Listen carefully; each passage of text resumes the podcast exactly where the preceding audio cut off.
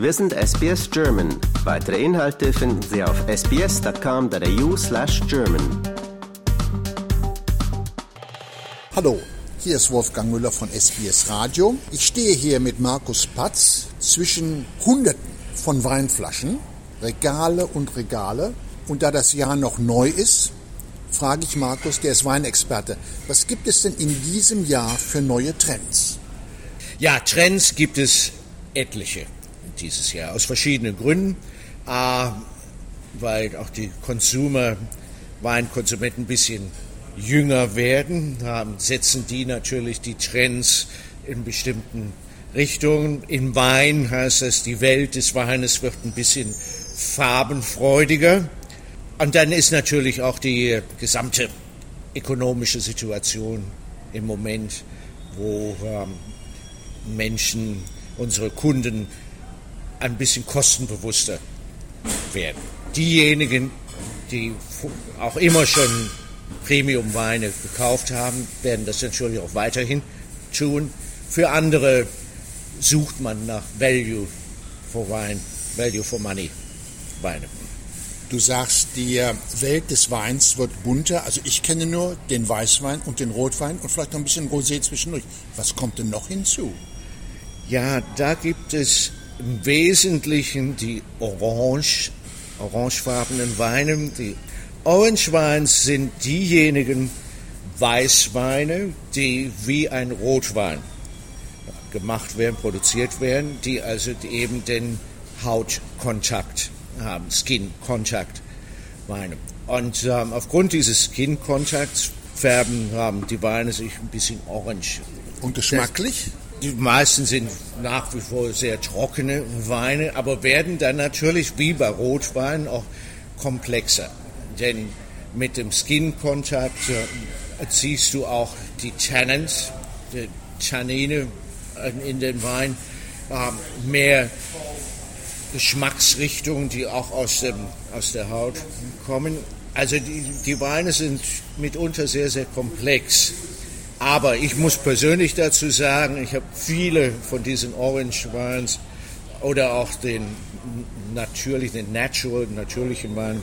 Also ich habe da so ein bisschen Problem mit der Definition, aber davon mal ganz abgesehen, die Qualität der Weine ist sehr, sehr unterschiedlich. Es gibt manche, wo ich sehr, sehr überrascht bin, die hervorragend schmecken und auch gar nicht mal so teuer sind.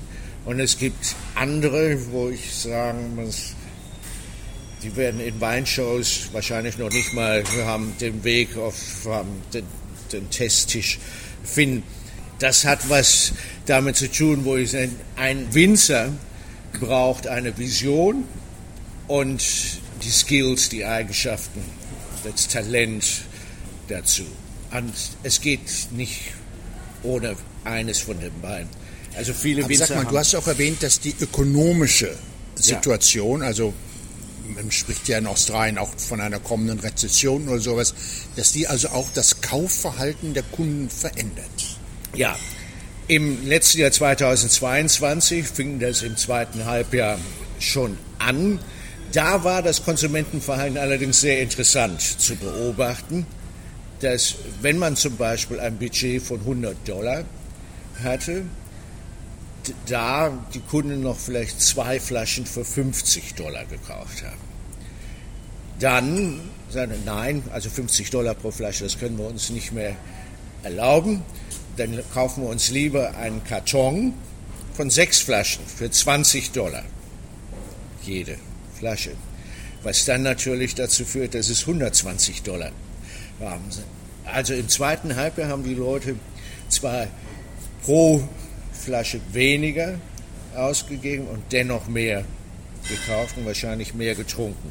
Aber seit Weihnachten, Neujahr sieht man ganz toll den Trend, dass ähm, der durchschnittliche Preis einer Weinflasche äh, schon bei fast 20 Prozent gesunken ist und auch der Warenkorb pro Einkauf kleiner geworden ist. Also die Leute geben weniger aus und sind jetzt auf der Suche nach relativ qualitativ hochwertigen Wein für einen günstigen Preis. Und die gibt's. Da gibt es also keine ähm, ausschränken. Ich persönlich habe immer gesagt, man muss nicht viel bezahlen für einen guten Wein, den man heute oder morgen trinken will. Wenn man Weine kaufen will, die man noch für ein paar Jahre im Keller haben möchte, da sieht es natürlich ein bisschen anders aus. Ein Thema, das ja auch vergangenes Jahr diskutiert wurde und auch schon vorher angeschnitten wurde, war ja, dass die Chinesen uns die kalte Schulter zeigen, wenn ja. es um unsere Qualitätsweine geht. Äh, ist das immer noch der Fall oder haben Sie sich inzwischen ein bisschen anders besonnen? Der chinesische Markt ist für zwei Jahre, drei Jahre komplett für uns, für australische Produzenten verschwunden. Also über die Jahre haben die Chinesen kaum australische Weine eingeführt, was nichts mit der Qualität des Weines zu tun hat, aber eben mit dem Zoll. Aufgrund des Handelskriegs zwischen Australien und China die, hat die chinesische Regierung die Importsteuer auf alkoholische Getränke und Weine, insbesondere aus Australien, so deutlich erhöht, dass für den chinesischen Konsumenten die Weine nicht mehr attraktiv genug waren. Das hat sich natürlich bemerkbar gemacht. Nun war das der Kampf David gegen Goliath und äh, erstaunlicherweise haben die Australier diesen Kampf gewonnen.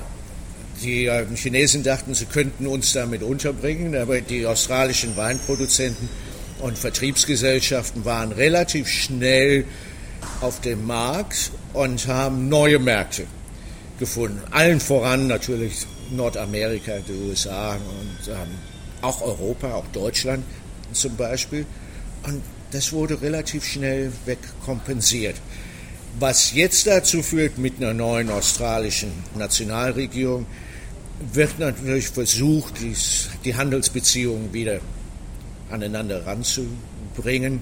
Also ich denke mal, im Moment sieht es relativ gut aus, dass im Laufe des Jahres 2023 wahrscheinlich diese Handelsbeschränkungen wieder von der chinesischen Regierung äh, zurückgenommen werden und dann können wir uns auch wieder auf den chinesischen Markt konzentrieren, was dann zu einem enormen Wachstum der australischen Weinindustrie führen sollte. Denn wir haben die neuen Absatzmärkte.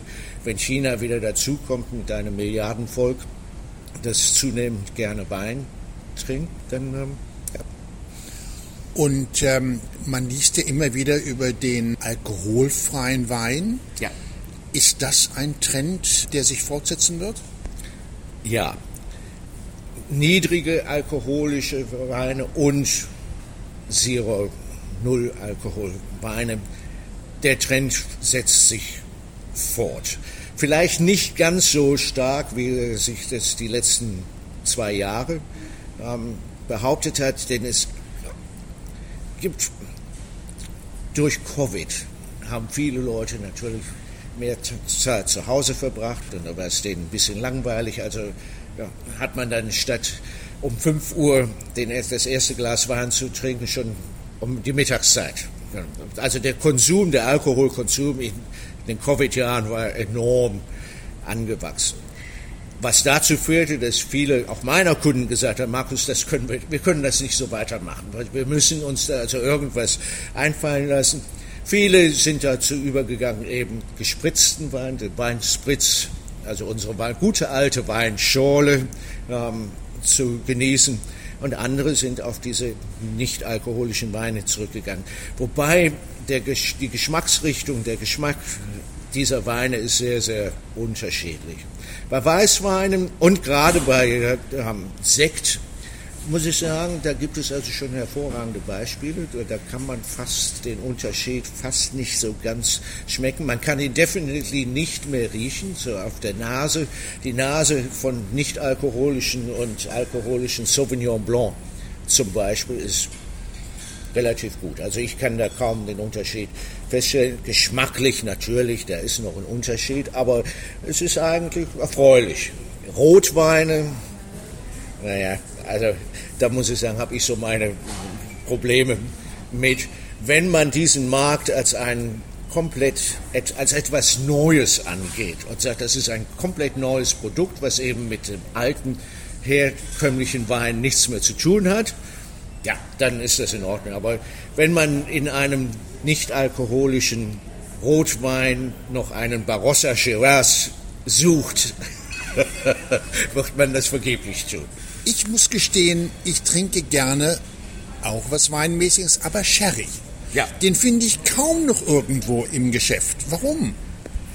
Also mit dem Sherry, das ist eine ganz interessante ja, Geschichte. Ich meine, Sherry war gerade in Australien wie in England einer der beliebtesten Weine, die getrunken wurden.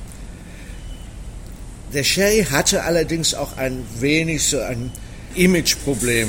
Über die Jahre haben, hat der Sherry-Absatz deutlich abgenommen weltweit. Das ist also fast eingebrochen, muss ich dazu sagen. Dann haben sich allerdings die Sherry-Produzenten in Spanien auf ihre alten Stärken konzentriert und einen Verband, einen Sherry-Verband gegründet und auch angefangen, Sherry-Kurse weltweit anzubieten. Ich selber bin einer der zertifizierten Sherry-Wein-Spezialisten weltweit. Und ich habe das letztes Jahr gemacht, auch durch Covid bedingt, da hat man ein bisschen mehr Zeit gehabt. Und bin also ganz überrascht gewesen, was man mit Sherry alles machen kann. Nicht nur den Sherry, sondern eben auch Sherry-Cocktails. Und gewisse Trends kommen aus den Staaten, was sich immer auch in New York durchsetzt. Das dauert dann ein paar Jahre, bis es nach Australien kommt. Aber 2023 wird der Sherry in Australien eine Renaissance finden, was durch die Bars kommt. Und in Amerika, in New York, gibt es mittlerweile Sherry Bars. Es gibt Bars, die Sherry Cocktails anbieten. Und weil der Sherry auch weniger Alkohol hat als Gin zum Beispiel oder als Rum oder auch Wodka, was auch immer so auf den Märkten ist, haben die Leute angefangen, Gin oder andere alkoholische Spirituosen durch Sherry zu ersetzen. Und ob es nur 16 Prozent oder 42 Prozent Alkohol ist, da ist schon ein großer Unterschied. Und mit diesem Trend, dass die Konsumenten immer mehr gesundheitsbewusster werden, setzt sich der Sherry als Getränk eben wieder durch, als eine ähm, niedrige alkoholische Alternative zu den normalen ähm, Alkoholstärken. Es gibt unheimlich tolle Cocktails. Also ich war selber sehr überrascht gewesen, wie man einen Negroni statt mit Gin mit Sherry machen kann. Mir schmeckt sehr gut. Also seitdem habe ich immer eine Flasche Sherry zu Hause. Werde ich besuchen. Sag mal, du sprachst gerade von den harten Sachen. Gibt es da neue Dinge auf dem Markt oder ist im Whisky immer noch der Marktführer, der unangefochtene?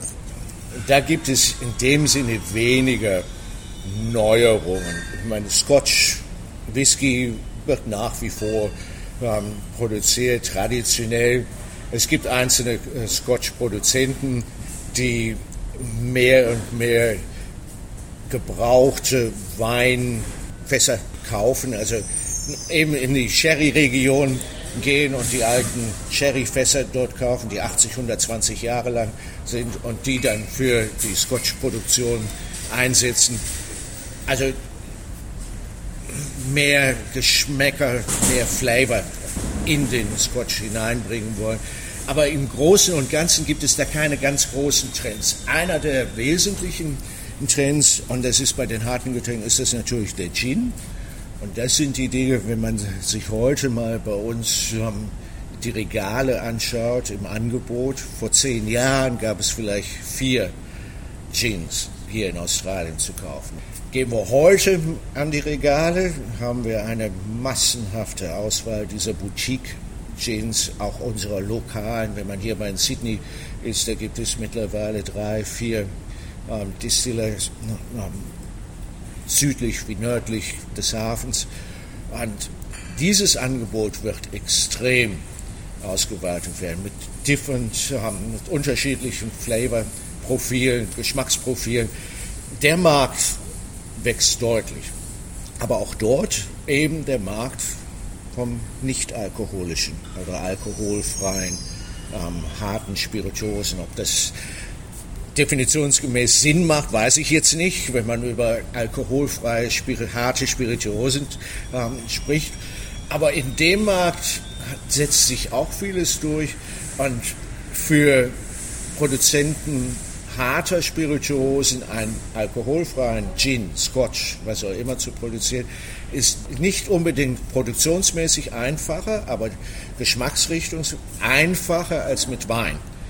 Weil in Wein ist es so, da wird, der Wein wird ganz normal wie andere Wein auch produziert und am Ende wird dem Wein der Alkohol entzogen. Die Technologien sind da und das wird auch verfeinert. Mit dem Alkohol erzieht man dann auch den Zucker. Also alkoholfreie Weine sind definitiv gesünder als normale Weine. Also kein Alkohol, deutlich geringer Zucker, um die 30 Prozent eines normalen Weins. Ähm, aber mit dem Zucker als Geschmacksträger entzieht man damit dem Wein natürlich auch die, die Geschmacksrichtung, die Geschmacksstoffe. In der Gin-Produktion zum Beispiel ist das anders weil da konzentriert man sich darauf, zum Beispiel ähm, bei der Gin-Produktion die Juniper Berries oder andere Kräuter, Wurzeln, was auch immer man genutzt wird, diese Geschmacksstoffe, die kann man dem doch deutlich besser entziehen. Und das erinnert mich so ein bisschen mehr an die Parfümindustrie, wo man ja mit diesen ganzen Geruchsstoffen arbeitet, um etwas zu komponieren, zusammenzustellen. Sodass man, wenn man einen alkoholfreien Gin bekommt und riecht an dem Produkt oder sowieso dann mit Tonic Wasser wieder mixt, dann schmeckt das ehrlich gesagt wie ein ganz normaler Gin and Tonic. Da kann ich keinen kein, ähm, Unterschied feststellen, nur dass ich davon dann eben zehn Flaschen trinken kann und immer noch nicht äh, erheitert bin. Das ist eigentlich auch gar nicht so schlecht. Markus, ich danke dir dafür. Es wird Sehr auf jeden gerne. Fall ein interessantes Jahr 2023 für ja, Weingenießer geben.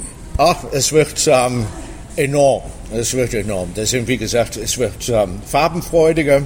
Ähm, mit den orangefarbenen Weinen. Rosé bleibt ähm, im Trend, nimmt weiterhin zu. Es werden mehr und mehr ähm, Rosés nicht nur aus Frankreich und Australien, sondern gerade aus Italien kommen.